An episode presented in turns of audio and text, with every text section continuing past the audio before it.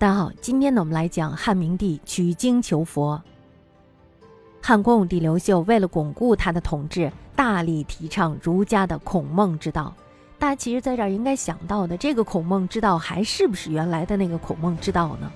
我们在这儿是应该提出一个疑问的，因为在西汉时期，董仲舒呢，他已经对孔孟之道进行了修改，把这个儒家思想已经变成了维护王权帝制的思想利器。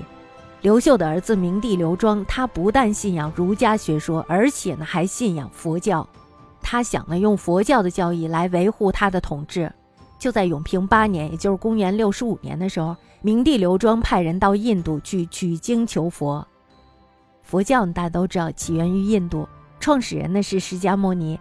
他的重要教义之一呢是因果报应的轮回说，要人们在世上忍耐服从，把希望寄托于来世。我们在读纪晓岚的《阅微草堂笔记》的时候，这种思想就非常的明确。佛教创立以后呢，在印度广泛流行。公元前三世纪，也就是相当于中国的战国末期，阿育王统治印度，他规定佛教为印度的国教。从此以后呢，佛教逐渐传播到西兰，也就是今天的斯里兰卡、缅甸、暹罗，也就是今天的泰国和越南等地。东汉初年的时候，又经由东南亚国家逐渐传入中国。佛教传入中国以后呢，一些王公贵族首先信仰佛教，他们吃素念佛，希望来世呢能够到西方的极乐世界去做神仙。光武帝刘秀十一个儿子中的一个楚王刘英就是一个佛教徒。刘英呢，他和刘庄的关系非常的不错，总是向他讲述佛教的教义。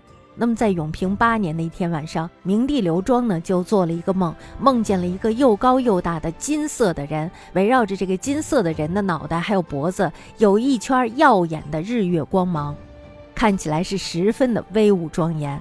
那么这时候刘英就跟他说：“说他梦见的呀是佛。”明帝刘庄呢这时候就听说梦见的佛是吉祥的预兆，于是他就高兴坏了。那么他就赶快斋戒沐浴，郑重其事的派郎中蔡阴，还有博士弟子太景等，带着黄色和白色的上等丝绸，到天竺国去取经求佛。刘庄是非常的兴奋的，他觉得是天在保佑他。天竺国呢，就是张骞说的深毒国，也就是现在的印度。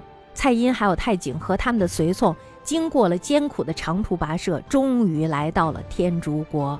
佛教的大师们认为汉明帝不远万里派人来取经求佛，确实是出于虔诚的心情。于是呢，就决定派遣竺法兰还有叶伽摩腾两位大师，带着许多写在贝多罗树叶上的佛经，跟随着蔡阴还有景泰等人回到了大汉。为了让这两位大师居住修行，于是呢，汉明帝从国库里拨出了一大笔的银子，并且呢，调来了工匠，在洛阳城里修建了我国第一座佛寺。因为竺法兰还有迦叶摩腾是用白马驮着贝叶经来到汉朝的，所以呢，这座佛寺就起名为白马寺。自从汉明帝刘庄派人到天竺去取经求佛以后，佛教呢就在中国广泛的流传开来，并且呢，佛教在中国还不断的演化，它与道家的黄老思想还有儒家的孔孟之道相互渗透。变成了既符合中国风俗习惯，又利于巩固封建专制统治的一种中国式的佛教。大家看这个思想呢，它就像是水一样，是吧？那么总有人呢会把水倒入这个适合的盒子里面，然后让众人来饮用。好了，那么接下来呢，我们再来讲一下九章算术，总结先秦数学。九章算术呢是中国古代的经典著作，它是先秦数学成就集大成的总结。它的出现呢，标志着中国古代数学体系的形成。大家知道，我中国是比较在意文科的，因为文科可以当官儿呀，对吧？另外呢，就是武武可以当将军嘛。九章算术呢，它不是成一人一时之手，而是经历了漫长的过程，由多人先后删改修补，并且呢，在东汉初年，也就是公元五十年的时候，最后形成定本。九章算术的内容呢，异常丰富，题材呢也非常的广泛。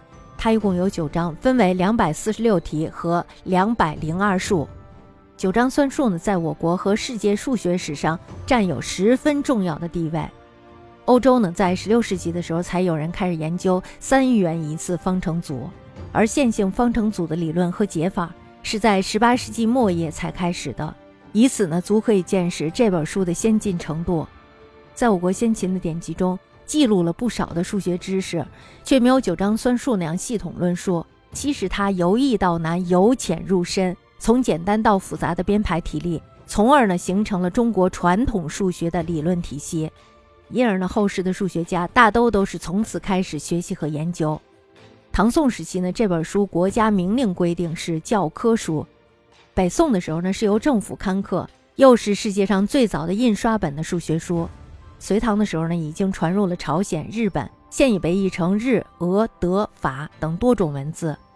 作为中国古代数学的体系总结，九章算术呢，对中国传统数学的发展产生了极其深远的影响。